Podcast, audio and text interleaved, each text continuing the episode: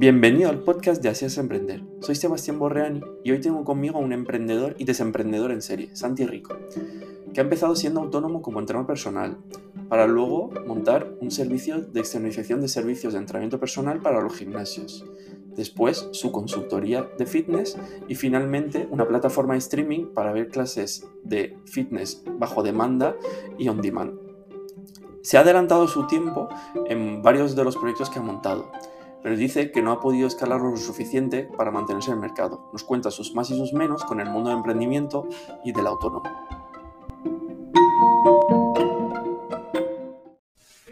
Hola Santi, bienvenido al podcast. ¿Qué tal, Sebas? ¿Cómo estás? Pues muy bien, contento de estar aquí contigo físicamente, que la mayoría lo hacemos en remoto, pero bueno, como tú y yo nos conocemos mucho, estamos cerca. No es la primera que, que grabamos así, o sea que bueno, eh, aviso, la entrevista de hoy puede ser bastante caótica porque, porque Santi ha emprendido muchas cosas, es muy interesante su historia y intentaremos mantener pues, eh, un poco de orden cronológico para poder entender cómo es su historia de emprendedor de tres, cuatro emprendimientos que has tenido importantes a lo largo de tu vida. Así que, nada, preséntate. ¿No puedo saltar de, de uno a otro? No. no.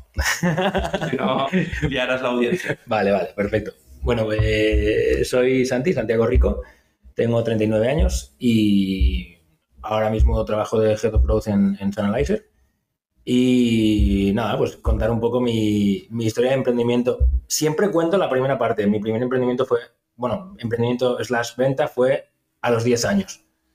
¿Cuál fue? Conseguí el partnership para mi equipo de fútbol sala, que nos pagaron la camiseta, eh, un bar de la cañada. Entonces fui de bar en bar pidiendo que nos patrocinasen porque mi equipo era el mejor. Y en un bar que era nuevo en el pueblo, querían darse a conocer, nos pagaron las camisetas, la merienda de antes del partido y, perdimos 10-0 y nos eliminaron. ¿Pero os patrocinaron? Sí, sí, claro. no, no, bueno, era un torneo, pero para, ah, nosotros, para nosotros fue corto. Pero bien, y luego al año siguiente, con 11 años, lo repetí, pero para mí todo, todo mi club de básquet. Ahí sí que mola. Era una tienda de barrio de deportes y nos patrocinó para todo el club. Y eso estuvo bien. Como que nunca has tenido miedo a lanzarte, porque con 10 años irte de bar en bar a pedir patrocinio, quiero decir, mi problema era precisamente el poco miedo a lanzarme. Yo creo, yo creo que ha sido una, que ha sido una de, mis, de mis virtudes y de mis, también de mis fracasos a la hora de, emprender muchas veces. Sí, porque por, en ese caso con ya 10, 11 años o en los No, al final, mm, en los siguientes emprendimientos, porque yo era una persona, yo, ah, yo soy hiperactivo, súper hiperactivo, pero además no de eso de que hay gente que dice, no, es que soy hiperactivo. No, no, yo soy hiperactivo, lo dice el médico y me da, una, y me da pastillas para eso. Entonces, eh, claro, una de las cosas de la hiperactividad, de hecho, eh, estoy empezando a esbozar cosas porque voy a escribir un libro de mi experiencia con la hiperactividad. ¿En serio? Sí, o sea, voy a describir la hiperactividad desde mis ojos, no desde ningún... De hecho, quiero empezar con la parte científica, que esto es lo que se dice en, el DSM-5, que es el manual de, de, los trastornos mm, que usan los psicólogos, pues, y luego voy a contar mi experiencia de cómo, es, cómo van las cosas por, por la cabeza. Es bastante curiosa. Pues nada, cuando salga los avisas. Bueno, tú sabes que puede salir ahora, que yo lo voy, estoy, empezando a, estoy empezando a bajar, eso es, es, importante. Pero porque ya lo llevo, lo llevo teniendo mucho tiempo en la cabeza. Es estás escribiendo. Sí, cosas. Pero eh, es, es, ir bajándolo. Yo materializo una idea porque antes todas las ideas que me venían eran súper geniales y no se me podían perder. Entonces, claro, yo llevaba a la gente de mi entorno loca se me ocurrió una cosa y lo tenía que hacer, porque no podía desperdiciarse. Y empecé a apuntar las ideas. Ahora tengo el iPad lleno de... Cuando llené cuatro libretas de notas, compré un iPad y lo tengo todo en las notas. Y entonces cuando una idea no se me va a la cabeza en tres meses, entonces empiezo a hacerle caso. Entonces ya está escrita y no morirá. Bueno, si llegamos. Eh, siguiente emprendimiento. Vale, eh, como emprendimiento podemos llamar eh, hora de hacerme autónomo eh, la primera vez que me hice autónomo, si no cuentas cuando vendía mi ropa porque no podía trabajar para comprarme otra, que eso era semi-emprendimiento, eso podemos, podemos llamar que es mercadillo. No, pero siempre fui bastante, mm, bastante inconformista, entonces quería siempre más. nos hicimos autónomo, me hice autónomo porque trabajaba en Fitness First de, de técnico de sala y entrenador personal. ¿Tienes Y- First eh, gimnasio? Sí, sí, la cadena de gimnasios que, que ya no está en, en España como tal, solo está en, en Oriente Medio. Y, pero bueno, tenían, la verdad es que gran parte de mi, de mi formación no innata en ventas ha estado allí, porque tenían un equipo súper bueno de, de trainers de ventas. ¿Eso con qué edad? Eh, estaba, me, me pagué los dos últimos años de universidad, es decir, tenía 20, de los 20 a los 24 o así estuve. ¿De autónomo como entrenador personal? No, empecé de contratado y luego nos vendieron la maravillosa idea de que, oye, pues si nos hacíamos autónomos ganaríamos más dinero, tal, firmamos una, una renuncia eh, voluntaria todos, por lo que no pudimos pedir el pago único, y eso no nos lo habían explicado. Nos hicimos autónomos y empezamos a, claro, a cobrar nosotros y a tener nuestros clientes y a gestionarlos. Entonces, Por poner un poco de contexto, estamos estudiando educación física. Sí, sí, me- fue mi primer, mi- primer- mis primeros estudios. Eh, y claro, eh, es lo que hacía, entonces yo hacía entrenamientos desde hacía mucho tiempo ya, Eh, de hecho los hacía contratado allí y nada, nos vendieron esa idea. Y claro, como era, entre, era 2004 creo, 2005 que el dinero volaba aquí, entonces nos pareció genial y pasamos a cobrar un montón de dinero. ¿Ganabas cuánto desde el día 1? pues desde el día uno, cuando mis clientes dejaron de pagar al club y empezaron a pagarme a mí, eh, yo generaba casi 8.000 euros mensuales para el club, de los cuales yo me quedaba un 25% cuando era contratado. ¿2000 y algo? ¿Bruto? Sí, y luego, eh, no, no, bruto. O sea, bruto porque me lo metían en nómina, Apar- aparte, aparte de mi nómina. Pero bueno, mi nómina eran 400 euros y me querían subir las horas y yo no quería porque, claro, no me salía rentable. Eh, pero claro, para facturar 8.000 euros brutos para ti, que brutos te digo brutos porque son brutos porque luego te das cuenta de que había que pagar impuestos porque, claro, nadie te había enseñado nada. Entonces te entregaban 8.000 euros y eran 8.000 euros con los que tú contabas. Y el gestor iba loco con nosotros. Uno del gimnasio tuvo visión, uno que, entrenaba en el gimnasio, que tenía una gestoría, y empezó a llevar a todos los entrenadores. De hecho, a día de hoy no. Un saludo a Nacho si me escucha. A día de hoy no. O sea, tiene un montón de clientes porque empezó con eso, fuimos sus primeros clientes y se especializó en, en autónomos que, trabajan en, que trabajaban en gimnasio como entrenadores bueno, y les llevaba toda la gestión. y de esos 8.000 entonces pagabas el 75% al centro. Entonces eso era un Una vez me hice autónomo, no, una vez me hice autónomo ya era- me entraban todos a mí. Eso, pero tú le pagas. Sí, sí, yo le pagaba, no, le pagaba, pagaba un canon, pagaba un alquiler de 450 euros. Pero tú facturabas 8.000, te lo pagaba el cliente a ti. Mí. Y tú de ahí pagabas el 75% al centro. No, no, no, eso cuando estaba contratado. Una vez dejé de ser contratado y me puse de autónomo, lo cobraba íntegro yo y le pagaba un alquiler de 400 euros al gimnasio. Entonces, ¿cuánto ganabas al mes ahí? Pues 8.000 menos 400, eh, menos la cuota de autónomo, que en ese momento eran 189 con la reducción, lo de 2007, creo, pues eh, estaban entrando casi 7.200 euros Brutos al mes. brutos al mes. Una persona que se está pagando los estudios y que no tiene ninguna formación de nada, lo pienso y digo, wow. Y, vale, y de esa etapa, ¿qué aprendizajes te llevas? Eh, que tengo que, que tenía que haber conocido un poco más las cosas, lo que implicaba, porque firmé una baja voluntaria. O sea, no estaba asesorado, firmé una baja voluntaria cuando llevaba dos años trabajando en la empresa. Entonces, me obligaron a hacerme autónomo, obligaron, me lo pusieron muy bien, pero no les interesaba porque a nivel global Bueno, pero te iba muy bien, ganabas mucho dinero. Sí, pero evidentemente luego no, o sea, no, no pude renunciar al pago único, perdí todo el paro en, ese, en esa parte, no me explicaron lo que significaba ser autónomo en España tampoco, cosa que hubiese agradecido saber. ¿Qué significa? Significa que tienes que pagar muchos impuestos, la verdad. Es uno de los, de los principales problemas del emprendimiento en España. Uno, la burocracia, a la hora de ya si quieres constituir empresas, pero dos, el, es decir, eh, el- el- todo va a costa de, de- de los autónomos. O sea, y eso es una cosa que no, Puedes detallar los impuestos que pagabas y... Pues mira, eh, porque el gestor nos ayudaba a, oye, pues, a- a- y los clientes no nos pedían factura, evidentemente mucho no, no entraba por, por vía factura, pero como había que declarar algo, pues de lo que declarabas al final creo que declarábamos. Esto es retroactivo ya, ¿eh? han pasado más de... han pasado más, han prescrito ya, ¿eh? Hacienda, por favor, no se metan ustedes, no, pero pagábamos, eh, declarábamos como si ganáramos 1.000 euros, a lo mejor. Entonces, pero ya de eso pagabas el 20%. Mm. Entonces, que eran 200 euros que decías, ¿por qué, tío? Estoy pagando. Yo pensaba que con la cuota de autónomo entraba todo en esa época. Y no, no entraba todo.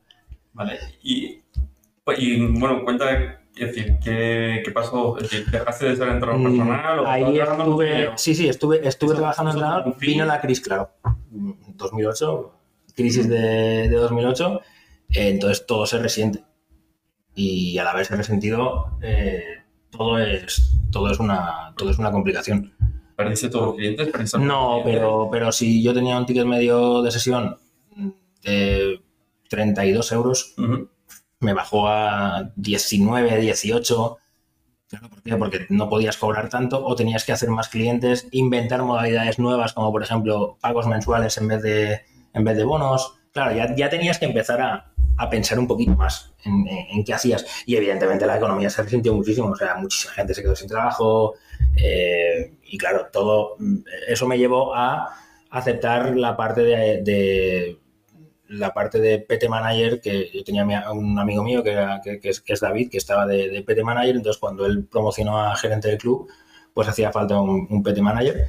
Eh, entonces yo, pues siguiendo siendo autónomo, pues ya tenía eso que me permitía eh, sufragar algunos gastos. Me- si me pagaban, me condonaban el alquiler, que eran 450 euros y, y algo más, creo que me pagaban, no mucho más, pero me permitía tener un poco menos gastos. Y me, gustó porque aparte éramos el club más pequeño de, los más pequeños de España y éramos los primeros en facturación. Habían ocho entrenadores trabajando en mil metros cuadrados en un club con 1.500 usuarios y todos vivíamos solo de eso.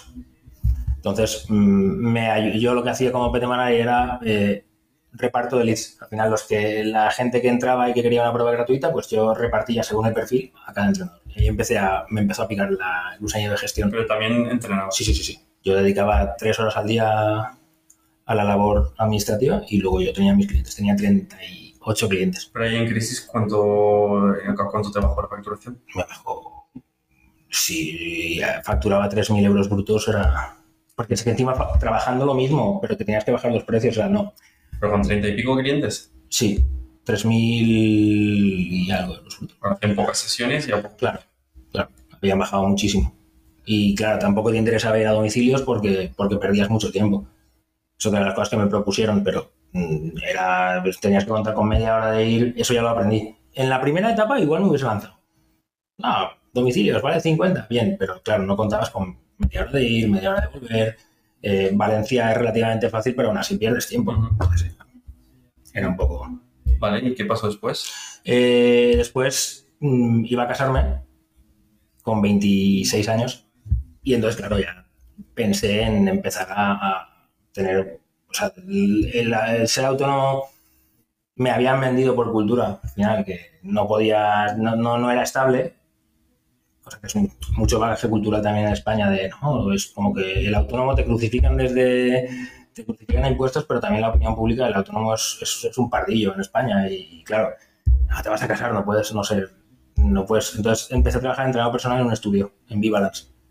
Pero entonces, no es estable, quiere decir, ¿para ti era estable o no el ser autónomo? Yo cobraba todos los meses un dinero, pero ¿Qué te, qué te valía para que me valía para vivir, pero claro, Suficiente. lo suficiente. Pero entonces dejas de ser autónomo por un poco el estatus social asociado a la hora de casarte. Eh, un poco, un poco sí, un poco sí. En decisión. me influenció esa decisión. Aparte es cierto que también eh, entrenar a nueve personas cada día, mm, o sea, llega un momento en el que, o sea, no puedes. O sea, a, nivel mental, el servicio que le das a la número 9 no es ni de lejos el que le das al 1, 2 y 3. Ya. Entonces, si puedes, si cobras bien la sesión, puedes entrenar a 5 y das el mismo servicio a todos, pero si no, eh, yo ya empezaba a ver que la calidad de mi servicio bajaba. Y eso tampoco me gustaba. Entonces, eh, al final me metí en un estudio donde hacían, era entrenamiento semi-privado, hacías un entrenador para tres personas, o sea, era como especie de grupal, pero entonces era más dinámico, yo cobraba 1.200 euros, parte en A y parte en B, o sea que no, te- no era mucho Pero ahí pasas a ser, a ser contratado, sí. sí. Eh, por cuenta ajena, me, a medida de baja de autónomo y empecé a trabajar por cuenta ajena. Vale. Y después de eso pasé, acepté un puesto de coordinación en un centro deportivo. en un club Body Factory con 20, 20 personas a cargo. ¿Has contratado también? También. Vale, ¿y siguiente emprendimiento? Cuando llevaba un año y medio y me di cuenta que tenía, había un techo en ese Body Factory, mm, decidí que, que yo no quería quedarme ahí, no... Y entonces iban a hacer mi segunda hija y dije, o lo hago ahora o no lo hago. Y es cuando monté la primera empresa. Perfecto, hablamos de emprendimiento profesional, pero a lo mejor vamos a hacer un pequeño paréntesis sobre el em- emprendimiento personal, porque hablas de segunda hija. Ah, sí, tú, tú tienes dos Tener, hijos. tener un hijo ya es un, un primer emprendimiento. Tú tienes dos hijos, ¿no? Sí. Pues yo veo tus dos hijos y subo cinco más. sí, eso, la verdad es que eh, obviamente es un, es un, un emprendimiento obvio y además te enseña mucho a nivel de, de la gestión de- del caos. Pero claro, eh, iban a hacer mi segunda hija y dije, lo tengo que hacer. Y le dije al dueño del gimnasio, oye, despídeme y que voy a necesitar tres meses de paro más o menos porque, porque me voy, que quiero montar una empresa. En el transcurso de antes yo había entrado a trabajar, 20 personas a cargo, con 27 años. Todos eran, la mayoría eran, no eran, o sea, yo era más joven que la mayoría.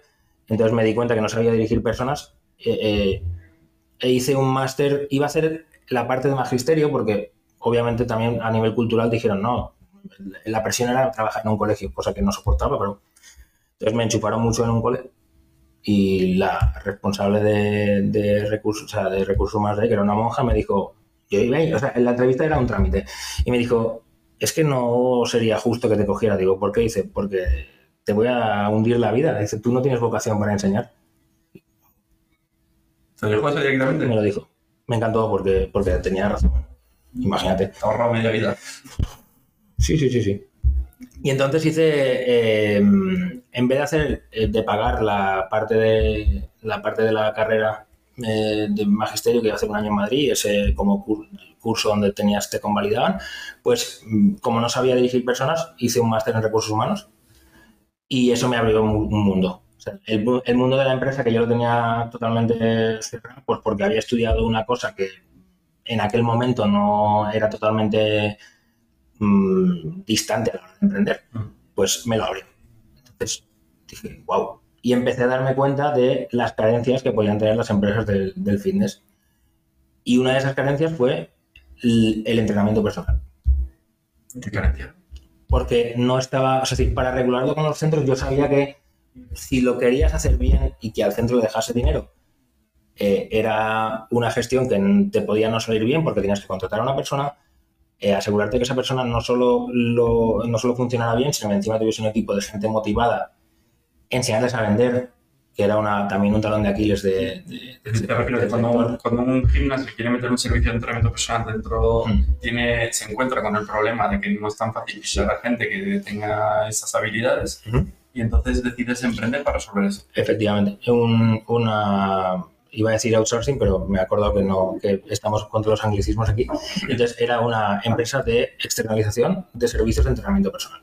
Y tu empresa se dedicaba a poner esos entrenadores que tú habías seleccionado en base a lo que habías aprendido en recursos humanos. Eso es. ¿Y qué aprendizaje? Es decir, ¿en qué era diferente de una empresa? A ver, yo lo que hacía era, primero tenía que, que- que venderme al centro.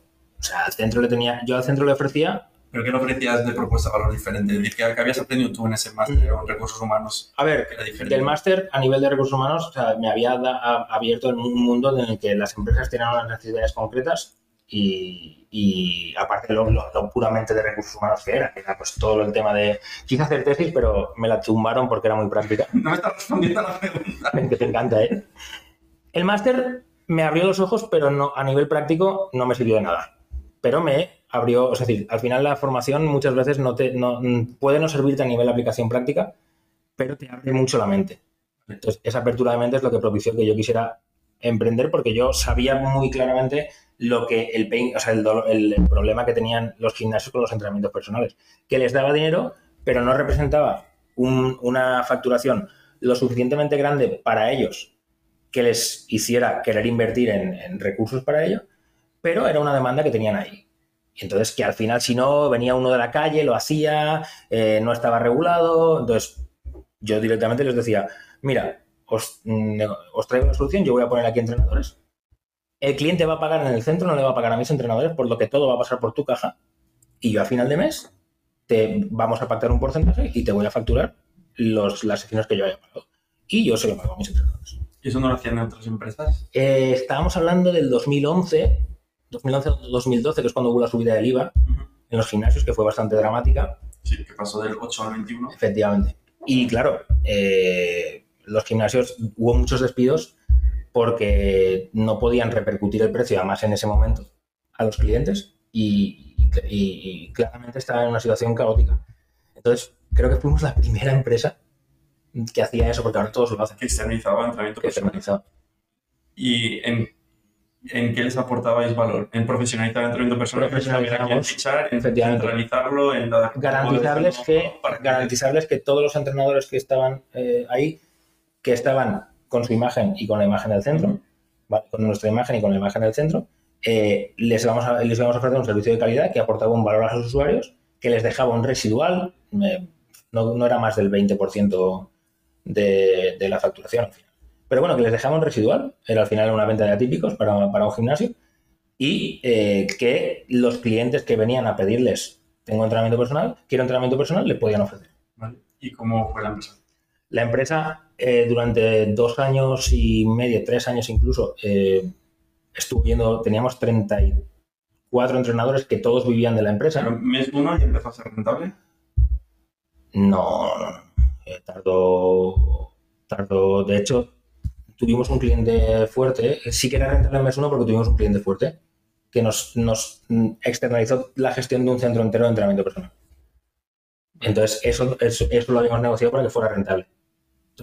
Luego, el, el resto de centros eran rentables de por sí porque nosotros no, es decir, Solo contratáis gente cuando os pagan. efectivamente, y muchos eran, y muchos eran, eran freelance también. ¿eh? Pero entonces siempre ha sido rentable. Sí, la empresa en sí no perdía dinero. Lo que no era rentable era para nosotros muchas veces. Costes centrales que no cubríais. Eh, costes centrales, sobre todo salarios, ¿eh? el resto de costos estaban Sí. cubiertos. Es decir, costes centrales que sería tú y Y tenía un socio y no cubríamos. Es decir, no, no cubríamos, cobrábamos 700 euros, creo.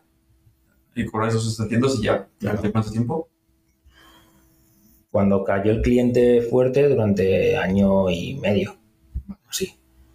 Entonces, mm, a ver, cobrábamos más al final porque muchas veces, por ejemplo, nos externalizaban servicios de socorrismo también. Un club, el- un club de tenis de aquí de Valencia, teníamos dos entrenadores y nos pedía socorristas en verano. Entonces, oye, pues si hacía falta y era para completar el sueldo, pues eh, yo me, me ponía. Me ponía yo de socorrista y ya está. Entonces, eh, íbamos haciendo así como un poquito de todo. ¿Vale? ¿Y cómo evolucionó? Pues evolucionó. mm, Nosotros para entrar en los gimnasios lo que yo ofrecía era un análisis a nivel consultivo un poco de cómo estaba el negocio, de, de- de qué productos habían, un poco lo que hacía yo para mm, figurarme qué es lo que había ahí, pues luego se lo presentaba a ellos y causó aceptación. Entonces, eh, cuando mi socio salió, dijo, oye, mira, yo me he cansado de jugar a ser empresario y, y no quiero seguir. ¿Por qué se cansó? Porque, a ver, él era más mayor que yo eh, y sí es cierto que llega un momento en que o, lo- o te gusta mucho y crees que mucho en lo que haces o un año y medio, yo tenía tres hijos, tío, un año y medio cobrando 700 euros y lo que puedas rascar por ahí no es muy, no es muy halagüeño. Encima, cobras eso porque podrías cobrar más, pero había, había una serie montada, tenía unos costes asociados y entonces, obviamente, pues no era. eh, entonces, él salió, disolvimos la empresa, pero eh, yo cogí a uno de los entrenadores que tenía, le propuse si quería llevar la parte de consultoría conmigo y aceptó. Eh, teníamos un cliente de que le entrenábamos que quiso que quiso pues eh, invertir la inversión suya fue que se quedó con una con una- un préstamo que había de la, de la empresa que habíamos pedido en un, en un momento dado otro de mis errores porque por miedo a no cobrar eh, un mes eh, decidimos pedir un préstamo para mejorar la aplicación que habíamos hecho así un poco de andar por casa ¿Para aplicación para qué? Para- gestionar las agendas de los entrenadores Vale, pero, pero volviendo. Eh, externalizabas entrenamiento personal, cierras la empresa para montar una consultora. Porque habías visto que en los gimnasios, cuando les hacías el análisis, aportabas un valor que querías monetizar, pero que no, no estabas monetizando hasta ahora. Y entonces, ¿montas la empresa habiendo validado algo o simplemente porque pensabas que ya podían pagar por ello? ¿O alguno ya te había pagado por ese servicio? No, la verdad es que no, no, no había valido nada. Fue una evolución natural. Es lo que yo hacía y lo que más, más me gustaba hacer. Y dices, yo ya constituyo una empresa que Claro. creo en ello y empiezo a dar ese servicio. Mm. Y entonces eh, lanzáis la consultora con el socio, Sí. ¿vale? Eh, una vez lanzada, a mí el verano que la lancé, me- el verano de antes de lanzarla, me contactó una marca de, de maquinaria de gimnasios italiana, eh, porque sabía, les habían dado referencias de que yo tenía mucho contacto en el sector y entonces estaban buscando una persona que llevara las ventas en España, pero que fuera una persona que a la que le iban a pagar un fijo y comisiones, pero no alto y no querían cargarse de costes, entonces tenía que ser un freelance que estuviese muy metido en el sector, entonces era de cajón. Eh, entonces yo empecé con eso mm, y me vino muy bien porque tenía un acuerdo muy bueno con ellos en el que ellos me dejaban utilizar la, o sea, decir, hacer mi trabajo, de hecho eran trabajos muy complementarios porque les aportaba también valor a sus clientes Ah, y los clientes muchas veces no vendíamos máquinas, pero eh, sí que vendíamos la, o sea, ese lead mismo nos, nos contrataba la consultoría. Sobre todo era esa parte de apertura, es decir, empezamos a especializarnos en lo que eran proyectos desde, desde cero. Abrir centros. Sí, venía una persona con una idea y nosotros lo hacíamos todo. Aprendí a diseñar, a hacer layouts, Hacer todo que es. eh, o sea, hacer todo es, oye, yo tengo un, eh, hoy tengo un local, o ni, a veces ni eso, entonces, vale, ¿qué quieres hacer? Vale, me gustaría hacer esto, esto, esto, esto, entonces, si era viable, a proyectos he dicho que no, porque veía que, que era, iba a ser trágico y yo no iba a participar en esa tragedia, yo les avisaba y les decía, mira, tío, yo creo que deberías de cambiar muchas cosas. Pues les ayudabais a hacer un plan de negocio, decir, Todo. oye, vamos a usar esta ubicación, esto Eso es. será reforma, el plan financiero, Todo. marketear esto, ¿Mm? este tipo de servicios, productos, no sé, el tipo de sala, Todo. el técnico. Ah, todo, según la idea, ellos nos contaban lo que querían, nosotros le dábamos forma a esa idea y lo, lo paquetizábamos en forma de producto. Vale, ¿y qué cobráis por ese servicio? Empezamos cobrando, no sé si eran eh, 3, 4 mil euros Por el proyecto completo, por el proyecto completo. que pueden ser cuántos meses, cuánto tiempo. Mm, dos meses y medio, tal vez tres meses podría ser. ¿A tiempo parcial completo vuestro? No, hombre, no, era, o sea, nosotros firmábamos, eh, firmábamos, eh, no, no firmamos contratos hasta que no llevábamos más tiempo, pero no era tiempo completo, o sea, simultaneábamos, éramos 12. Ujú. Eh, teníamos una red de profesionales este, eh, independientes, por ejemplo, diseñadores, todo eso, a lo mejor para la web, eh, pero que eran por proyecto. Pero éramos dos solo y lo que hacíamos era eh, simultaneábamos tres proyectos a la vez, muchas veces, Vale. al principio. Vale. Y nada más arrancar entonces ese servicio de consultoría, ¿qué tal el primer mes? ¿Ya teníais cliente? ¿Ganabais? ¿Era rentable? Mm, De la consultoría en sí, si hubiera sido solo por la consultoría, no ganábamos, pero eh, vimos que en la distribución de, o sea, de, de material, si nosotros aportábamos también el material. Con la empresa, con la empresa italiana y luego, como ellos no tenían un cierto material, nos autorizaron a hacer un acuerdo de distribuidor con marcas de material, de material funcional. Entonces vendías material a posibles clientes interesados y además en esos proyectos a lo mejor metías ese Eso. material. No, de hecho lo metía siempre, porque al final ellos metían lo que nosotros les aconsejábamos y era una... una- ¿Pero lo metías siempre porque era el más adecuado o porque A ver, eh, tenías Sí. interés en ello? yo tenía interés porque me dejaba dinero, Eh, pero sí es cierto que eh, yo sabía que si lo metía yo les iba a responder absolutamente por todo. De hecho, he re- tenía un acuerdo muy bueno con el distribuidor, reponíamos si algo pasaba mal, o sea, iba mal. Nosotros cambiábamos, reponíamos, estábamos muy encima de eso porque al final era un negocio que habíamos creado nosotros y que nos gustaba que. ¿Qué marca es? Empezamos con, con Cool Fitness, que está dentro de. No me acuerdo cómo se llama el grupo. Que son. No me acuerdo cómo se llama el grupo. Empezamos con Cool Fitness y luego, y luego pasamos con Cool Fitness, estuvimos bastante tiempo. Eh, y luego hemos, hemos tocado varias, varias marcas. Hemos trabajado con, con Os Fitness, hemos trabajado con, con, con, con Boitón, hemos trabajado con, con Elipse, o sea, muchas. ¿Y cómo evoluciona la consultoría? Muy bien, la verdad. eh, empezamos, eh, el tercer socio que se había metido con nosotros así un poco inversor salió porque oye, pues hicimos un acuerdo y ¿Comprasteis su participación? sí, se puede decir. Barata. Ah, pues no, pero nominal. ¿Pero por qué? Porque Eh, a ver, él tenía una visión de hacer cosas porque él tenía una empresa de, de servicio grande y tenía una visión de hacer, de hacer cosa que no casaba mucho con la nuestra, entonces al final hablamos con él. En el momento que él, nosotros, que él salió, la cosa no había despegado tanto. O sea, era como estaba cogiendo forma. No generaba... No generaba tampoco demasiado. Nosotros, nos- yo la verdad es que me mantenía con lo que, con lo que, con lo que vendía de máquinas, que me dejaba, me podía hacer perfectamente, me podía dejar a lo mejor 18.000 euros al año, solo la- las comisiones que yo ganaba con las ventas. Y a mi socio lo metí también en la, a trabajar en la red comercial. Y mm, teníamos en la, primer, en la primera etapa solo vivíamos, o sea, vivíamos de eso para no cargar de gastos a la sociedad. Que es un aprendizaje que, que- que sí que apliqué. El, el tener un proyecto en paralelo. Eh, sí, a veces un proyecto en paralelo es bueno cuando estás emprendiendo eh, porque no vas a cargar con tu coste la sociedad y vas a poder tener eh, la tranquilidad de poder seguir invirtiendo si no te quita el foco, que es importante. ¿Te quitaba el foco? No, porque era complementario, es que al final eh, estaba relacionado. Era sinergia. Tuve esa suerte. ¿Y cómo evoluciona entonces la consultoría?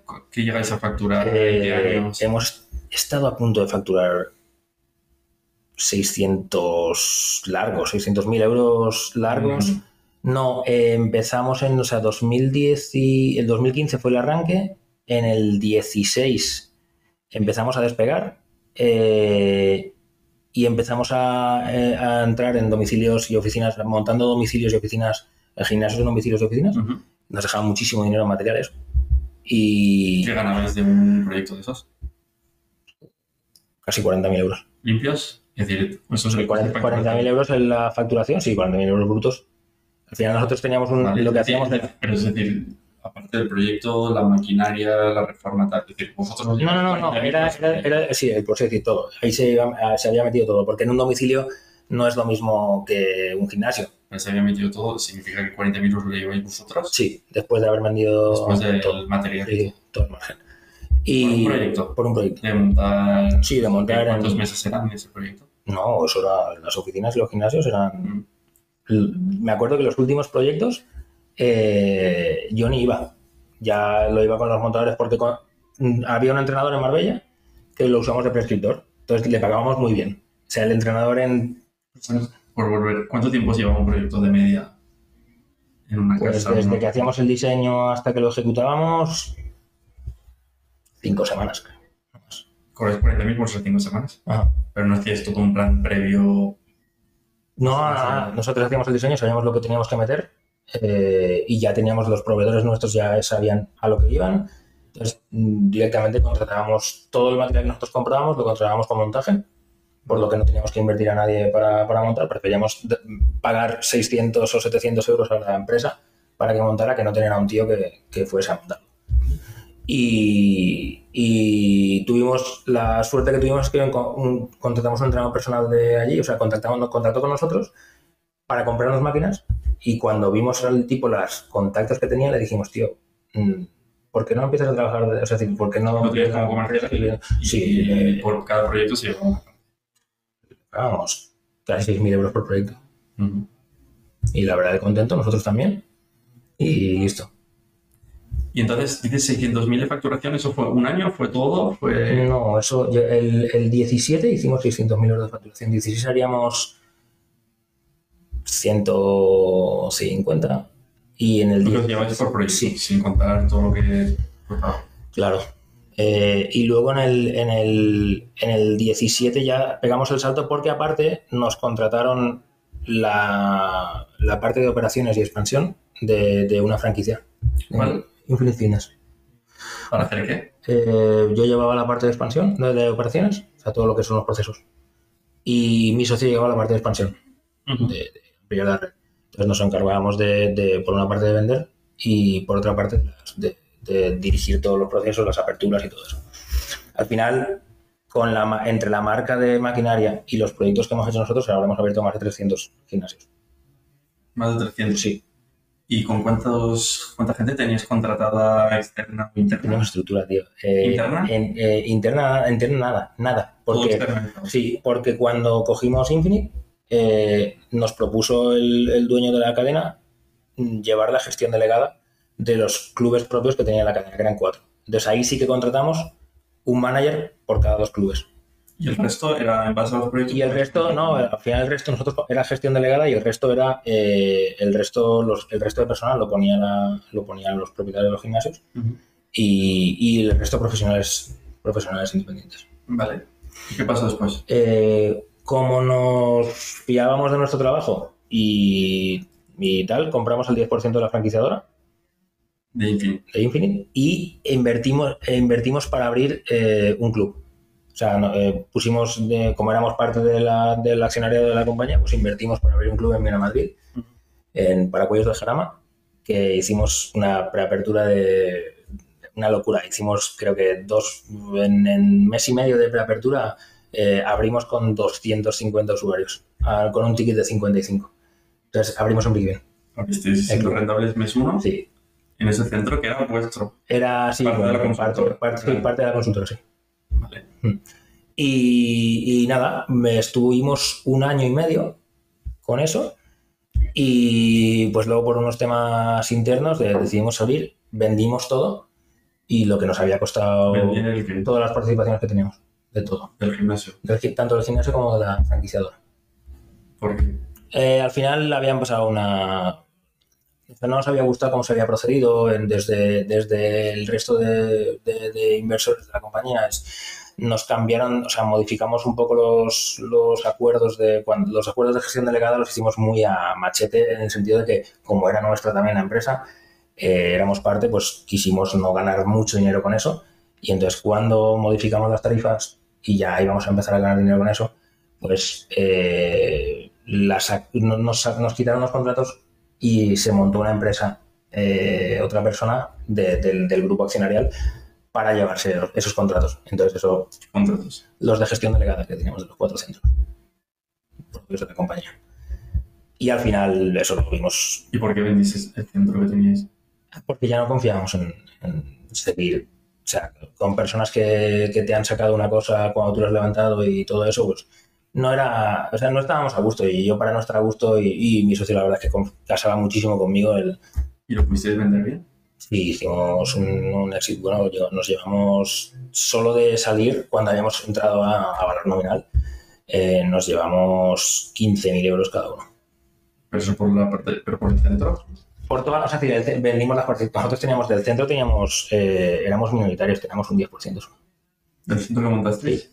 Ah, solo un 10%. 10% del centro y 10% de la compañía. Y pues el centro, si estaba ya después de tiempo más que en punto de equilibrio, porque bastante tendría un valor más tenía alto. un valor más alto, pero no íbamos a vender el centro a otra persona. eh, y de hecho, eh, tú- cobramos eso, nos la quisieron hacer y no cobró nada. eh, O sea, lo que pasa es que al final, pues eh, teníamos una buena abogada que empezó a indagar un poquito y, y la verdad es que la verdad es que o sea, podíamos haberle pedido lo que hubiéramos querido. Y quisimos mm, salir rápido y no tener, porque nos iba muy bien la otra parte. Entonces, no, consultora consultora, también. sí. La consultoría ya empezábamos a cobrar, con la consultoría ya estábamos cobrando 25.000 euros por proyecto. Ya. Solo consultoría. Vale, ¿y cómo evoluciona la consultora? Pues muy bien, 2018 eh, empezamos a hacer proyectos muy chulos, hicimos uno en Melilla muy guay, que ahí sí estuvimos eh, seis meses, eh, otros que se habían caído de, de- Infinite los pasamos a coger, cada vez nos contrataban más servicios de consultoría, pero último trimestre del 18, primer trimestre del 19 creo yo, empezaron a, no, último trimestre del 18, uh, la cosa empezó a ponerse mal porque las marcas de material empezaron a hacer lo que nosotros hacíamos gratis, evidentemente no aportando valor, pero gratis. Entonces, Lo que hacéis vosotros en cuanto a hacer todo el plan de negocio eso es. un posible centro. Sí, todo. Ellos lo que hacían era el plan de negocio en base a comprar más máquinas y Claro, plan de negocio y esta es mi parte de maquinaria. sí, ya está, ¿no? Te lo, te lo- ah, y te asesoramos gratis. O sea, esa era la coletilla. Te vendemos esto y te asesoramos gratis. y, no, y no consigues competir por valor. En ese momento estábamos posicionados, conse- se- conseguíamos competir. eh, eh, de hecho, yo siempre digo, y es una cosa que, que quería haber dicho antes, no te estoy volviendo atrás, ¿eh? pero, pero, por ejemplo, cuando, cuando fuimos, hemos, eh, he sido muchas veces el primero en hacer cosas, y yo lo veía hasta hace 8 o 9 días que escuché a, que escuché a, mm, ah, no, no, se llama Pau Díaz, Pau Díaz, su podcast el que le hicieron aquí en lanzadera, le, el, o sea, yo decía, joder, la sociedad no estaba, o sea, todo no estaba preparado el mercado para lo que yo era demasiado innovador, eso pensaba yo. Entonces, hace ocho días eh, creo que mm, perdí la, o sea, decir, me quité la, el derecho al llanto en esa parte y creo que no estuve preparado yo para gestionar una idea innovadora en la que no tenía competencia eh, en, y ser el primero que pegara. Entonces no, no lo supe ejecutar bien, tenía que haber sacado más ventaja de eso. Sacar más ventaja, escalarlo más, significa. No, sacar más ventaja es, joder, tío, es una idea innovadora, no la tiene nadie. Luego está claro que ha marcado, o sea, que, que, ha funcionado porque todos los clubes ahora externalizan el servicio de entrenamiento personal. Entonces, eh, está claro que no hice las cosas bien porque... Pero excelente el servicio de entrenamiento personal y también por la consultora. Y también por la consultora. Ahora es que cada vez hay más empresas que lo hacen porque, claro, el, el, el problema sigue ahí. ¿Y cómo crees que le puedes sacar más partido? Pues mira, la externalización del servicio de entrenamiento personal hay, debería de haber buscado un inversor potente porque para que eso vaya bien tienes que contratar a la gente y cargarte de estructura, pero hacerlo bien. Si, te, si, si tú tienes pulmón y puedes asumir determinado tipo de riesgo, eh, en la externalización, es decir, todas las empresas que externalizan servicio, va muy bien. ¿Pero qué es lo que no habéis hecho vosotros? Eh, no, no, podíamos contratar a la gente, entonces no, no mm, tuve que haber buscado un inversor en esa, en esa etapa. ¿Cómo que no contratabas a la gente? cuando tenía la consultora, los, los entrenadores eran todos freelance. Todos. Ah, vale. Es decir, externalizabais el servicio de entrenamiento personal eh, poniendo el modelo que los que eran autónomos. Sí, nosotros les dábamos formación, teníamos una serie de, de ¿Quieres que si hubieran sido contratados internos por el centro, no por nosotros, por vosotros, por nosotros. y, y externalizáis el servicio a la empresa, pero son contratados vuestros, hubiera ido mejor? Hubiera ¿Por qué? Hubiera ido mejor porque mmm, cuando un entrenador, o sea, un entrenador que, que, que es freelance, eh, tiene que tener claro que, que tiene que tirarse a vender eh, y ya está. Entonces, cuando tú no le puedes asegurar nada y él ve que a los dos meses pues no está vendiendo tanto, había mucha, o sea, había mucha rotación. Por un sentimiento de pertenencia a la empresa, por la rotación. Y que al final estaba siempre la, el tema de se querían ir por su cuenta. Cuando veían que habían empezado y habían empezado a cobrar, pues ya era, uh, la empresa se está llevando esto, ya dejaban de ver y si no cobran, se van porque no cobran, y si cobran mucho, claro, que se le lleva Claro, entonces no puedes, no puedes ofrecer una, una, una, una, provisión, un plan de carrera. De hecho, y es una de las cosas que estoy orgulloso, muchas personas que, como, como siete u entrenadores a los que he tenido trabajando desde cero, tienen sus propios centros ahora. O sea, es una cosa que me, que me, que me alegra bastante porque, porque hay mucha gente que le ha servido la experiencia conmigo para, para emprender, han aprendido y han, y han montado sus negocios y les va, les va bien, ¿eh? O sea, yo me alegro muchísimo de eso. ¿Y por qué crees que no podíais en ese momento haber contratado sin tener dinero? Porque realmente si os contrataban ese servicio no daba para poder contratarlos entre vosotros. Tío, formación ahí no sabía ni hacer un...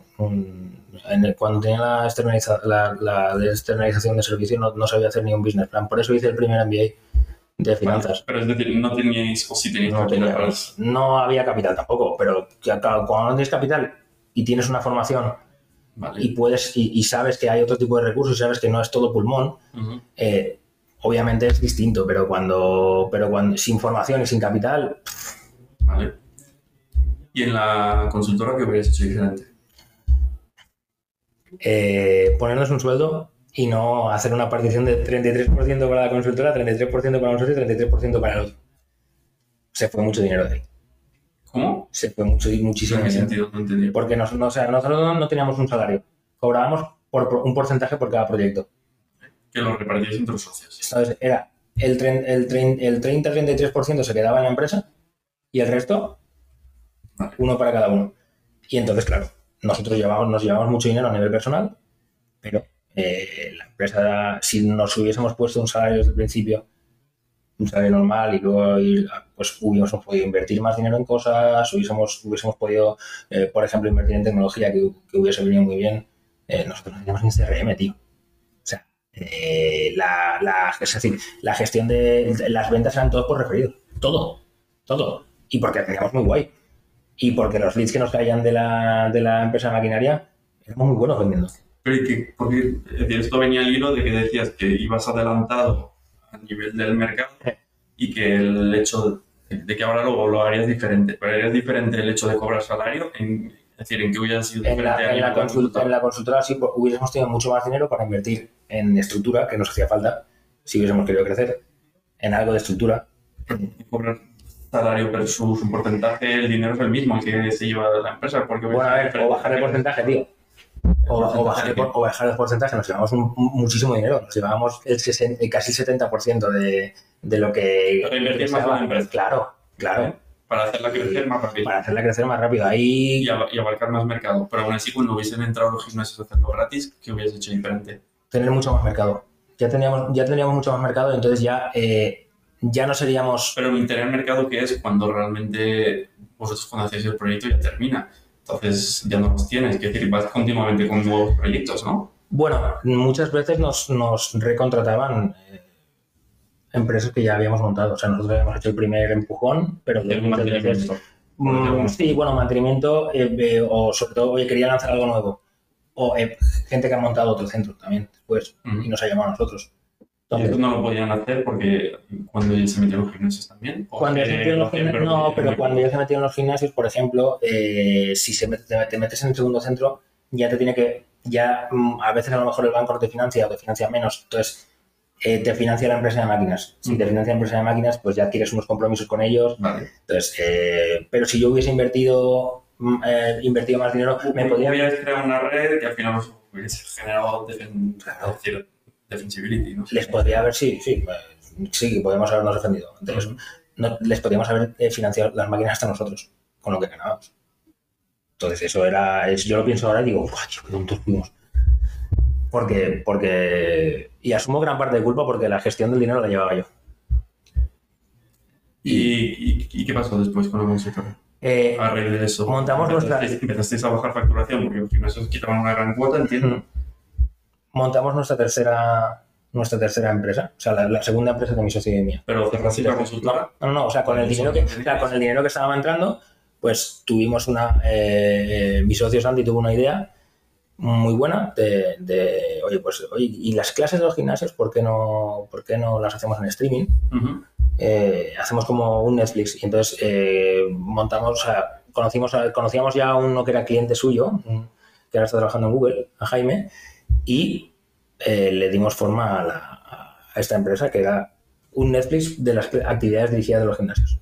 Para que un usuario pueda ir a, a ver las clases en una plataforma. Directamente tú pagas una suscripción y tienes, tienes clases de los gimnasios con los que nosotros hemos hecho un acuerdo previo, les hemos instalado un sistema de cámaras y hacemos, que de hecho, que de Porque hecho en ese momento ya estaba tipo ClassPass. Eh, no, tío, eso era en el, eh, durante el 18. ClassPass todavía no había pegado el... Bueno, pero existía. Existía, pero no sabía... Estaba en la- lo que más había era una que se llama Webshare, creo, que está en Estados Unidos, pero que lo hacen solo con centros boutique y el ticket que cobraban era como 50 dólares. O Les Mills. No, Les Mills todavía no estaba Les Mills Live. Empezaban con la experiencia del inme- inmersiva Ujú. y tal, pero Les Mills, Les Mills Live ni, ni siquiera, ni siquiera Apple, Apple Fitness estaba. Era, era el paso previo. De hecho, Ahora Netflix están lanzando las clases de yoga ¿Ves? con Nike. Sí, claro. Sí, ya te digo yo que hemos tenido ideas muy eh, innovadoras en ese aspecto. Entonces, ¿qué pasó con...? ¿Lo lanzasteis la Se lanzó, eh, se pagó a pulmón eh, gran parte del... El desarrollo lo pagasteis vosotros. Sí, sí, sí, se pagó. Yo pagué, yo pagué menos porque no podía a nivel personal comprometerme con eso en ese momento. Los otros dos socios aportaron más. ¿Qué os costó? En total.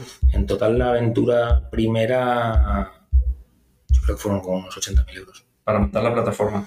Plataforma con, con todo, sí, el desarrollo, Generar contenido. generar contenido inicial, eh, sí. Y llegamos a estar en, o sea, hicimos acuerdos con ocho gimnasios que instalamos cámaras allí. Pagaban ellos por el servicio un fee mensual. Claro, al principio Para ellos pagaban por el servicio, usuarios. no pagaban un fee mensual. El negocio, o sea, nosotros las, las primeras instalaciones las hicimos. Eh, ellos no pagaban nada, simplemente pagaban con el contenido, ofreciendo, generando contenido. Y entonces iban a, iban a, eh, iban a cobrar un porcentaje de cada suscripción.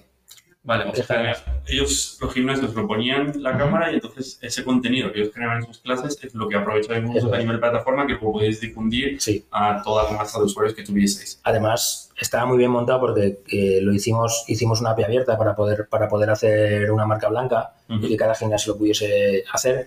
Pero claro, llega un momento y es, yo creo que en, en- en ese gasto y encima con lo que estaba pasando con las, con las consultoras y tal, eh, creo que tomamos la otra decisión, eh, esta vez solo con la consultora, que éramos solo mi socio y yo, el otro era un tercero que solo estaba en otra empresa.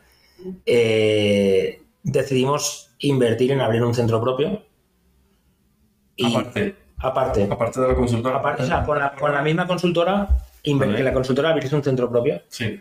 y gestionado por nosotros, sí.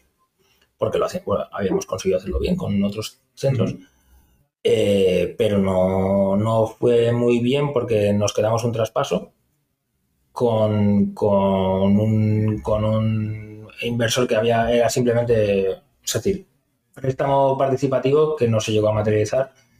Eh, lo que pasa es que ahí el- en el acuerdo salimos perjudicados porque hicimos un acuerdo muy malo Me acuerdo que del traspaso.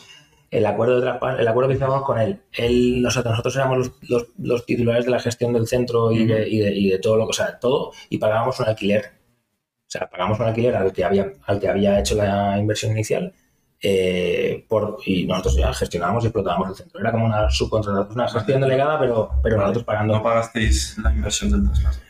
No, no pagamos la inversión del traspaso, pero claro, eh, las condiciones que nos puso y nos, fuimos, nos vimos un poco abocados porque había relación personal, eh, trabajaba, eh, mi socio trabajaba con él, dando clases o cursos online, Ujú. y entonces era, oye, pues lo vimos una buena cosa, pero luego cuando empezamos a rascar, el tío amor- amortizaba, o sea, cobraba de su inversión, sacaba mil euros de, o sea, de amortización cada mes a costa de habernos puesto en alquiler la leche de alto.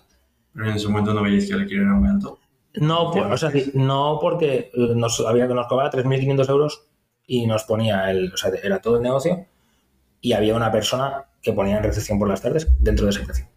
Pero claro, el- en el momento nos ya el contrato el contrato de alquiler, vemos que el alquiler eran 800 euros lo que pagaba él y que la persona que le había puesto pues trabajaba también para, para o sea, seguía trabajando para él en ese rato y no se dedicaba, entonces empezó, empezó la cosa a ir, a ir un poco más así. Y fue el momento eh, en el que decidimos, eh, en el que también nos dimos cuenta de que la, la empresa de streaming, una vez habíamos lanzado, le hacía falta pasta. Pero, pasta. No había Pero- una plataforma por mucho pero- que pero, sí, eso costaba. habíamos conseguido 2.000, no, 3.500 usuarios simplemente con... ah, muy, habíamos invertido muy poquito, Pero teníamos, teníamos un 3.000 cambio usuarios que, suscritos. suscritos que Sí. pagaban No pagamos, es decir, de los 3.000 a lo mejor pagaban un 1%, y, porque no, no estaba todavía... 30. eh, sí, Pagaban que pagaban en la... Es que habíamos hecho igual que Netflix, eran 9 euros al mes. 9 euros al mes por tener acceso al contenido Claro, limitado. limitado, eh, en cualquier momento, desde cualquier dispositivo, en cualquier lugar. Vale. Tú las podías hacer las clases en directo o podías verlas luego en la mano. Ujú. Y eh, se almacenaban creo durante 7 días, me parece. Vale. Habíamos negociado, todo lo habíamos hecho bien en ese aspecto, la música era sin derechos de autor, habíamos pagado una plataforma, pero claro, llega un momento en que le metes y no teníamos huella ya. Entonces, eh, mi socio le compró al otro socio a valor nominal las participaciones de, esa, de, esa, de la de streaming y decidimos coger el paquete de las dos y venderlas. Eso te estoy hablando de, empezamos a negociar la venta La venta de la consultora de más la, streaming. de la consultora más streaming, más, o sea, de las dos compañías, en verano de 2019. Y en y encontramos un socio, o sea, encontramos una persona, que un inversor, un inversor extranjero, eh, que, que se estaba trayendo su dinero de fuera. Y, y la- el, el traer el dinero del país de donde lo traía eh, fue interminable. O sea, tardó seis meses en traerse el, ya lo entiendo. Eh, O sea, que no me extraña que una transferencia internacional de países que no son europeos cueste mucho en llegar, porque lo he vivido en mis carnes. ¿En qué país? Guinea Ecuatorial. Todo el mundo nos decía, no os fiéis de no os fiéis". No, pues la verdad, en la. en la- Entonces los pagó no. sí, sí, no, o sea, él, él Él pagó. compró vuestras dos Él compró las dos compañías, ¿vale? Eh, Y salisteis bien. salimos indemnes de todo lo que había. y eh, que recuperasteis la inversión sí, no- de los 80.000 más o menos, más la consultora algo Bueno, para lo que sí, sí, más o menos. O sea, no, que ya había bajado mucho facturación. Sí, sí, sí, sí. o sea, Pero, entonces, pero él lo que hizo fue, eh, nosotros nos quedamos con un 10% de, la, de, de, la compa- de las dos compañías porque él eh, montó, no sé si quiso, quiso seguir con, el- con los negocios, entonces él quería potenciar la empresa de streaming y Una montar, consultora que y montar, no, pero la consultora montando gimnasios. Empezó a montar gimnasios. Que es cuando eh, y empezó a montar gimnasios y ahí en ese momento, una vez había vendido yo, eh, es cuando empecé a trabajar en Jeff. En febrero. Pandemia. marzo, O sea, nosotros 2020. vendimos, vendimos en- eh, firmamos en la venta de las, de las- de las empresas. Fue sobre la puta bocina. En el 16, que además es el cumpleaños de mi hermana, el 16 de febrero de 2020. Y si hubiera llegado, llegado la pandemia, no hubieseis podido vender. Ni de coña. Con, con un marrón monumental. Entonces de la plataforma streaming por lo menos recuperasteis lo invertido y el siguió. Mm, no recuperamos lo invertido. ¿eh? Pero, O sea, una parte muy poca. Muy poca. ¿Y qué crees que salió mal ahí? ¿Qué, qué hicisteis mal en la plataforma streaming? yo creo que nos tiramos muy valientemente a, a hacerla, porque además me acuerdo que decíamos con orgullo de, no, no, nosotros no vamos a vender una idea con un PDF y, y tal, nosotros vamos a hacerlo primero y luego va a valer más porque ya vamos con un, con un, con un, con un MVP validado. O sea, con un producto, con un, produ- con un producto hecho que ya está rodando. Y entonces harán cola. No. Claro, eso que iba a ser. ¿Qué, ¿Y qué harías ahora si tuvieses que volver a hacerlo en el 2018 en la plataforma streaming? Eh, si ahora volviese a 2018, Ujú. con lo- el conocimiento que tengo ahora, efectivamente eh, trataría de validar algo, pero mm, eh, iría. Y de hecho ganamos concursos, del, de- o sea, fu- fuimos finalistas del Sabadell, del, del- de startups que tiene Sabadell y todo eso, que, o sea, que la idea estaba guay, o sea, era innovadora. Eh, ganamos un concurso en, el Centro de Innovación de, de Microsoft, en el GSIC, en Madrid. No, si sentido tiene porque ahora mismo hay 12.000 plataformas. Efectivamente, efectivamente. Por eso te digo, pero no. ¿Cómo lo validarías? ¿Qué hubieras hecho para validarlo? Pues para validarlo, eh, firmamos un contrato con Movistar Emocional. Lo que pasa, para que estuviésemos en su plataforma. Que Movistar ha lanzado su propio programa de gym. Pues en esa época ya estaba, ¿no? Ese programa. ¿O no? Eh, a ver, lo que pasa es que nos metieron en el Me market. parece de Nos gym que metieron, está Alex Lamata. sí, no, pues eso fue lo nuestro fue previo. De hecho, les abrimos creo los ojos. Nos metieron en el marketplace, pero claro, como no estábamos tan puestos en ese momento, pues no, no tuvo el tirón que. Claro, sí, que- Vamos. Pero, pero. Entonces, ¿cómo validarías? A ver, validaría. El, el proceso de validación fue muy bueno, ¿eh? Pusimos, o sea, hicimos una inversión en, cámaras, las pusimos en los, en los centros. eh, validamos lo, lo que primero nos costó más y que fue lo que el, lo que el socio tecnológico hizo muchísimo es encontrar el dispositivo donde tú oías, es que tú lo oías todo. De hecho, lo probamos en Jeff. El, el primera prueba de piloto del, del fitness online fue con esa Pero plataforma. vuelvo a esto.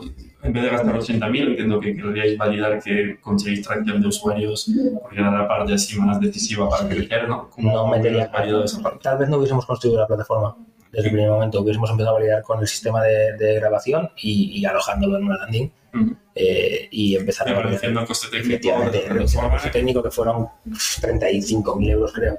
Pues eh, ese dinero, eh, ese dinero al final, mm, si lo hubiésemos, hubiese lanzado una versión, casi una versión, una, una app web o una landing que lo pudiese, la gente lo pudiese ver y tal, nos hubiese valido para, para validar muchas cosas y, y, eh, hubiésemos conseguido algo de, Vale. algo de caja para invertir, para invertir en marketing, que es lo que, que es lo que necesitábamos, porque al final, y tú lo sabes, en un freemium pues, necesitas mucho tráfico para que, Sí, porque el 1% es casi la media. Spotify está por ahí, todos están. Spotify tal vez más, de esta discusión siempre la, ten- siempre la tenemos por el plan familia, pero más, encubierto. sí. Y vale, y bueno, volviendo un poco a todo el recorrido, ¿qué aprendizajes, errores, aparte de los que has comentado, quieres destacar? Aprendizajes, a ver, me ha valido muchísimo. O sea, a mí yo no, no tenía. Yo era una persona que había estudiado ciencias de la actividad física y del deporte porque no me podía concentrar para estudiar una carrera normal. O sea, me costaba ya lo mío y eran todo deportes y tal. Entonces, pero esto me abrió los ojos. Eh, estudié, me di cuenta que, que- que tenía cosas por O sea, me abrió las miras, salí un poquito del, del- del cajón en el que me estaba metiendo, eh, un poco por, por, por el entorno, por, eh, y di vida, rienda suelta a todo esto que llevaba dentro. Eh, me he, he viajado, eh, he conocido muchísima gente, mm, muchísimos puntos de vista diferentes, eh, he aprendido barbaridades, me he obligado a formarme. Eh, Sí, porque no queda otro. No, otra. Yo hice el primer, el primer máster porque me hacía falta, el segundo, el primer MBA ¿Qué dice? Porque no sabía de finanzas y perdía dinero y el segundo en marketing porque no sabía de marketing no me sabía promocionar. Fin. O sea, no era, no era, no era más. Y luego eh, he aprendido lo que no volvería a hacer. O sea, he aprendido muchas cosas. Que no volvería a hacer. Pues mira, sería, es decir, reinvertiría beneficios, obviamente. Eh, eh, sacaría ahora mismo, si, si me volviese, si volviese atrás con lo que sé ahora, aprovecharía el tener una idea innovadora que luego va a ser súper, o sea, va a ser una tendencia. Eh, le, sacaría, partido tratando de mostrar que real, tratando de, demostrar a la gente el valor de eso y, y mostrando a la gente el valor de eso y es una cosa que, saqué de, ti un poco, eh, potenciando los basics, tío. Creo que se me olvidó el, o sea, la, parte básica de por qué lo hacía, que era para solventar problemas que tenían los gimnasios en su día a día.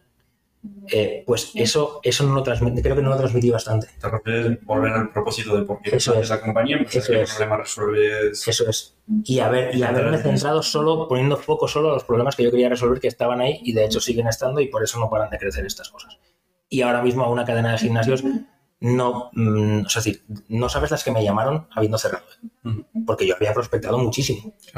Había, conocía, pues por unas cosas o por otras, al final en la industria nos conocemos todos, tú lo sabes, te conocí a ti en esa época, cuando creamos el, a ti te conocí con la consultora, cuando creamos el sello de calidad. Sí, nos dos entrenar. Entrenarme, sí. Em, sí, porque por, poner un poco de contexto, nosotros lanzamos desde entrenarme un sello de calidad en el que los centros que pertenecían a entrenarme podían ponerse un sello acreditado tanto dentro de la plataforma como físicamente en el local y era una auditoría que pasabais vosotros, que nosotros externalizábamos con vuestra consultora, pues cumpliendo una serie de, de criterios en general de, de, calidad del centro. Sí, estuvo muy... La verdad ¿Eso qué año fue? ¿2016? O... Eso era el 16, sí, sí, me acuerdo. Me acuerdo, me acuerdo de hecho que nosotros estábamos en el Arnold con, con la marca esta, con Panata, y, y Diego me dijo, oye, tío, ¿y si voy a ir a ver la feria y, tiro algunos flyers o hablo con gente o tal cual? Y digo, sí, tío. Además, eh, ahí metimos a los de Training Gym, a Rafa, eh, le hicimos juego con la feria y, les, con dos, dos, comerciales suyos vinieron a, tirar flyers porque, eran amigos. Y vosotros, me acuerdo, Diego, que montó un pollo que flipas a la hora de, de entrar porque se quedó sin batería. Le pidió al seguridad del recinto que le cargara el móvil en la caseta. Yo salí para afuera. Bueno, tardé un año y medio en encontrar a Diego casi. Y, pero estuvo muy guay, tío, porque yo, yo vuestros inicios los viví también y, y, luego vi lo que os convertisteis cuando, cuando ya cogiste la oficina en San Vicente, todo eso, cuando empezamos a trabajar con el sello era, era, era súper guay. Y que luego vimos que no era, es decir, que, que, no era escalable para vosotros mm, tener que, cuando, cuando empezamos ya a plantear, porque al principio lo hicimos, ninguno aportaba, es decir, lo, lo hicimos por, por, promoción y todo eso, por si a nosotros también nos salían proyectos, pero claro, cuando empezamos a salir cosas en Madrid y en Barcelona, y nosotros ya había que pagarnos para eso. Y claro, no es lo mismo que, que los fees que os dábamos vosotros, que los fees que os podía dar pues a personal interno, alguien de prácticas y todo eso. Al final no tenía más sentido y mola porque, oye, pues lo vimos así y lo, lo dejamos en, esa, en ese punto y, y, estuvo muy guay, pero, pero de ese tiempo han salido cosas muy, muy, buenas también. O sea que no me arrepiento absolutamente de nada. Y sobre todo, eh, hay una cosa que no hice bien que es un poco... Eh, creo que debí, debí de, de eh, centrarme a, a, veces más en, la, en, las personas que teníamos como colaboradores y, y, y a ver, o sea, que hubiesen crecido más. Solo que no verlos como proveedores, sino como partners. ¿Cómo, ¿Qué hubieras hecho diferente? Pues involucrarnos un poquito más, por ejemplo, en los, los distribuidores que teníamos de material. Eh, sea, teníamos acuerdos muy buenos con todos. Uh -huh. eh, y de hecho luego han pasado cosas eh, cuando, porque cuando salimos, no te he contado un poco el, el, final de todo esto, que es cuando yo termino de salir, que ahí sí que nos dio un poquito de, perdimos un poco de dinero porque se hizo una ampliación de capital, en Guinea estalló todo, se murió el dictador, esa ampliación nunca llegó, teníamos promesas de va a llegar, va a llegar, va a llegar, y entonces pusimos mucho dinero en nuestro bolsillo, casi... Eh, yo 38.000 euros, creo. Eso en el centro. En el, en el, centro, sí, en la última parte, ya la última etapa, te hablo de hace un año y medio. O sea, eh, y mis socios otros tantos, ¿eh? porque, oye, creíamos bien en el, creíamos en el proyecto, veíamos que podía ser una inversión que además no nos repercutía un tiempo, teníamos ya nuestros trabajos, o sea, era como un side project, una inversión que nos iba a dar frutos, pero no llegó, aquello se complicó, se complicó, se complicó, cuando ya había puesto el inversor casi 400.000 euros, ¿eh? o sea, es que no era una cosa que nos quisiera engañar, yo ponía dinero por eso, pero se torció se torció todo mucho. Entonces, eh, ahí los proveedores que habíamos hecho en el, en el pasado o sea, se portaron súper bien, súper bien, han entendido, muchos han perdido eh, dinero con eso, con, esa, con ese proyecto y, y, a día de hoy no, o sea, sigo teniendo una relación eh, con algunos un poco más tensa, obviamente, pero, pero vamos, que, que, a muchos les han mandado trabajo después. Vale, un poco. Entonces, eh, hubiese, eh, sí, pero, pero si no los hubiese mirado solo con proveedores con acuerdos buenos, sino que hubiese querido, o sea, les, les hubiese propuesto crecer con nosotros, eh, utilizando también pues nuestro valor para sus clientes y todo eso, eh, tal vez hubiésemos, hubiésemos tenido un recorrido más largo. ¿Cómo hubieras hecho que crezcan? Ofrecer formación para los clientes, ofrecer, servicios a lo mejor eh, eh, donde ellos pudiesen ofrecer como valor añadido a su, a su compañía. Al final lo que nos hacían a nosotros un poco, eh, las marcas grandes, pues tratar de hacerlo con las pequeñas. Y ahí estábamos demasiado centrados en sacar los acuerdos mejores para nosotros, porque era supervivencia pura. Y nada, por terminar, tres preguntas que hago a todos los emprendedores. ¿Qué odias hacer en tu día a día? ¿Qué odio hacer en mi día a día? Eh, la verdad es que hoy por hoy no mm, disfruto con todo lo que hago. Pero mi día a día, o sea, eh, mi, mi, mi talón de Aquiles ha sido organizarme, tú lo sabes. De hecho, me has ayudado mucho a eso. ¿Odias organizarte? No, odio organizarme, no. Odio el trabajo, porque ahora me, me organizo y la verdad, eh, bastante, bastante bien para, para, para, lo que viene de serie. Pero, pero el, el esfuerzo que me cuesta organizarme. O sea, tengo que hacer un esfuerzo titánico para organizarme. Y no lo odio, pero me cuesta mucho trabajo. Pero odiarlo no lo odio porque, porque me, al final Te gusta el resultado, pero no el proceso de... Sí, sí, sí, sí. Y... ¿Y qué te encanta hacer en tu día a día? Uh, tío, me encanta... Fíjate que me gusta mucho eh, crear procesos y, y, hablando con, con, con, con Iker y con, parte, con eh, una persona del equipo de Zubiraf, eh, me dijo, pero ¿cómo si eres una persona tan emprendedora, tan no sé qué, te gustan tanto los procesos? Porque al final eh, los procesos son como los cimientos de las cosas. Entonces, eh, la flexibilidad de una, de, de, una acción o de un, o de un proyecto te la va a dar un buen proceso. O sea, teniendo un buen proceso es como, es como los edificios estos que tienen las bases de todos los terremotos que tú los ves zarandearse así pero no se caen porque tienen una buena base. Pues yo creo que los procesos son los cimientos que te permiten ser flexible después. ¿Te encanta generar procesos? Me encanta generar procesos. Me encanta generar procesos, lanzarlos para que se vayan moldeando por el camino. De hecho, es lo que hago aquí en Sonalizer. Estoy procedimentando las cosas eh, sin tener ni idea de energía fotovoltaica. O sea. Y última pregunta. ¿Algo que no hayas contado a nadie o casi nadie? En España no volvería a ser autónomo ni a aprender, a no ser que eh, se pongan las, las cosas para, para ello. Pero sí que quiero hacer algo fuera. ¿Algo fuera? Sí, eh, para poder, o sea, decir, obviamente voy a, seguro emprendo otra cosa más, pero será un side project, no me apetece tirarme la cabeza como vas a hacer tú. Te entrevistaré en tu próximo. no me apetece tirarme la mano en la cabeza porque tengo siete hijos ya, es decir, los riesgos que asumo son, son muy grandes ya no, y ya no va de, irse y, y, ser un talado y comer atún en, sentado en una caja, que eso yo solo lo haría. Ya tengo muchas responsabilidades que harían, pero sí que quiero, sí que quiero tener un side project que me permita construir, pues, por ejemplo, jubilación que nosotros no tendremos, eh, por más que cotices, y, y, oye, pues poder invertir, me, me, poder, poder hacer, poder, generar un patrimonio para mis hijos el día de mañana. Entonces sí que sí que lo haré y para, pero para eso lo haré.